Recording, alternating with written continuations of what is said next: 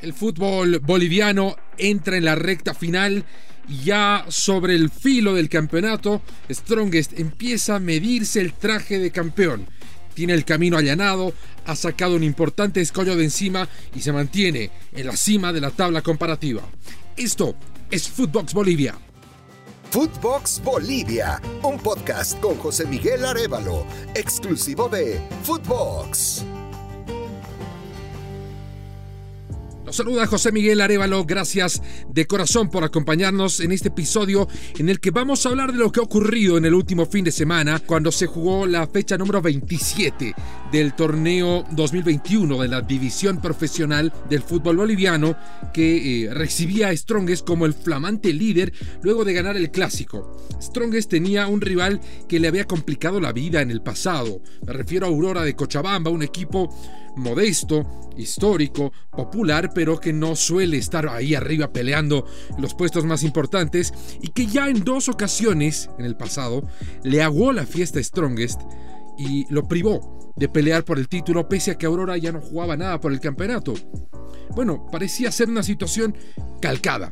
Strongest ahí arriba, líder, eh, jugaba uno de los primeros partidos, esto fue el viernes, y recibía a una Aurora con muchos problemas que había parado dos días reclamando el pago de salarios, que no pelea por un lugar a la sudamericana, ya está muy lejos, pero está lejos de eh, cualquier compromiso con el descenso, directo o indirecto. Entonces, es uno de los eh, tres equipos que ya está eh, jugando nada más por cumplir el calendario.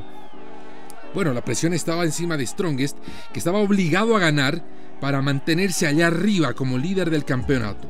Y obviamente no preocuparse de lo que fueran a hacer sus escoltas, Oliver Ready, Independiente y allá lejos en el cuarto lugar, casi sin chances antes del inicio de la fecha, su rival histórico Bolívar. Bueno, en este partido que se jugó en La Paz, en el estadio Hernando Siles, Aurora fue el que dominó. Aurora fue el que puso el ritmo y Aurora, no una, no dos, sino hasta tres veces, estrelló la pelota en el poste. Pero esto es fútbol. No importa cuánto tuvo la pelota el equipo visitante, cuán eh, eh, preciso fue, cuán mejor jugó en colectivo. Strongest ganó 3-0. Y la victoria no se la discute, es inapelable.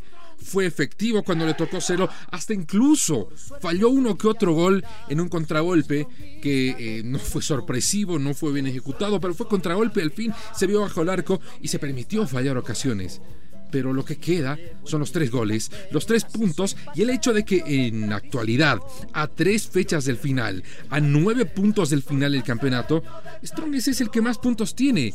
Y así se logran los títulos. Podrán no gustar, podrán no convencer, podrán no ofrecer garantías, el estilo ultra defensivo de Cristian Díaz, pero le está alcanzando un título que le ha esquivado ya siete campeonatos consecutivos al equipo atigrado pese a que sus eh, escoltas, sus inmediatos perseguidores, han tenido resultados favorables. Oliver Reddy, en condición de local en la ciudad del Alto, le ganó 6 a 1 a Guavirá, suma 57 puntos a 2 de Strongest. El tercero, Independiente, le ganó 2 a 1 a Real Santa Cruz sobre la hora. El segundo gol, después de un empate muy muy peleado, lo anota el minuto 92 Luis Salí con un golazo para que celebre Sucre, la capital de Bolivia, para que eh, se materialice a poco el sueño de Independiente de jugar la Libertadores. Y aquí vamos a sacar ya definitivamente de cualquier chance, no solo del título que ya había quedado muy lejos, sino siquiera de llegar a la fase de grupos para Bolívar. Jugó el clásico de la fecha contra Wilstermann, es eh, históricamente el clásico eh, nacional que tiene mucha historia, que tiene muchos episodios, que tiene mucha tradición, lo ganó Wilstermann, en un partido que no fue bueno tampoco. El único gol nota un debutante José Herrera de cabeza ante un equipo totalmente apagado de Bolívar. Uno no podría creer que este equipo hace dos fechas era el que mejor jugaba en el fútbol boliviano, que venía arrastrando seis fechas consecutivas con victorias, que iba a parecer el renacimiento de la temporada, iba a terminar peleando el título. No, el perder el clásico caló muy hondo en Bolívar. no solo que dejó de jugar bien, sino que dejó de tener una actitud siquiera combativa en la cancha. Y como dice el Cholo Simeone, bueno, la actitud, la entrega, no se la negocia. Parece que la negoció Bolívar antes del cierre del campeonato. Juzgando por el partido con Bilserman, definitivamente Bolívar no tiene ya nada que hacer en el torneo.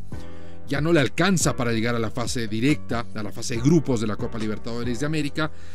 Podrá tener una mínima chance de llegar a la fase 2 de la Libertadores y la va a tener que disputar probablemente con Independiente o quizás con un resbalón muy grande de Oliver Ready, pero esto va a complicar de alguna manera Bolívar el próximo año. ¿Por qué? Porque la fase 1 de la Libertadores comienza antes y eso le permite un menor tiempo de planificación a Sago que ya ha dejado entrever algunos dirigentes, declaraciones de jugadores y la propia actuación de los jugadores que van a haber muchos cambios en Bolívar y siendo un equipo que está en permanente exigencia de resultados y de éxitos, bueno, necesita mucho trabajo. Pero si va a jugar la primera fase de la Libertadores, ese trabajo tendrá que ser ultra condensado en un tiempo más reducido de trabajo. Esto sin mencionar que en enero, a fines de enero y a principios de febrero, hay una fecha doble de las eliminatorias o fecha decisiva para Bolivia que visita a Venezuela y recibe a Chile en la obligación de sacar 6 de 6. Entonces se ha complicado de repente el futuro inmediato de Bolívar y de sus jugadores. Todo lo contrario para su histórico rival, Strongest, allá arriba, como decía en el inicio y lo eh, sostengo, está midiéndose ya el traje de campeón. Tiene todas las cartas para eh, coronarse como el campeón nacional. Su próximo rival es Tomayapo de Tarija, que al igual que Aurora, no pelea por la Sudamericana, no pelea por el descenso, juega para cumplir. Después recibe a San José, lo conocemos de memoria, ya está Archie recontra descendido, ya le han encajado 89 goles y los próximos tres es muy probable que le encajen los 11 restantes para tener 11 goles en contra en un campeonato y cierre el campeonato en Santa Cruz contra Real Santa Cruz, que al igual que Tomayapo y que Aurora no aspira a la Sudamericana y no pelea por el descenso. Pero bueno, lo que es arriba también es abajo. Olvidémonos del último de la tabla, San José con menos 11 que ya está descendido, ya está descendido, sino vemos a su inmediato superior, que es Blooming, un histórico del fútbol cruceño, un histórico del fútbol boliviano, que con Oriente Petrolero se pelean la mayoría de la hinchada de Santa Cruz, de una de las grandes capitales de Bolivia. Tiene 23 puntos, Blooming. Si el campeonato terminara hoy, jugaría el descenso indirecto con el subcampeón de la Copa Simón Bolívar, de la que vamos a hablar brevemente enseguida.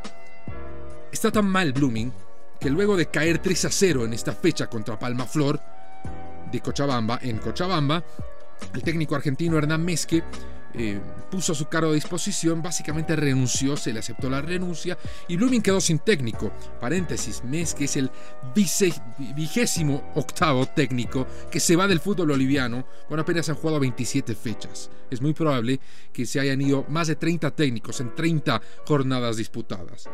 Pero uno sabe que un equipo está en problemas cuando se ve el técnico y contrario a lo que sucede en otras situaciones, no empieza a sonar el teléfono, no empiezan a llegar currículums, no hay un interés inusitado en hacerse cargo del primer plantel.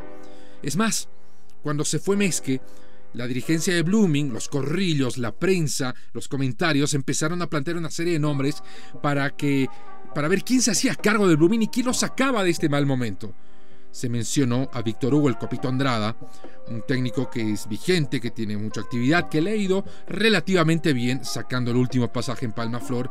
En Guavira ha tenido bastante éxito y además en su etapa como futbolista eh, tuvo un paso importante con Blooming, es un jugador reconocido por el club.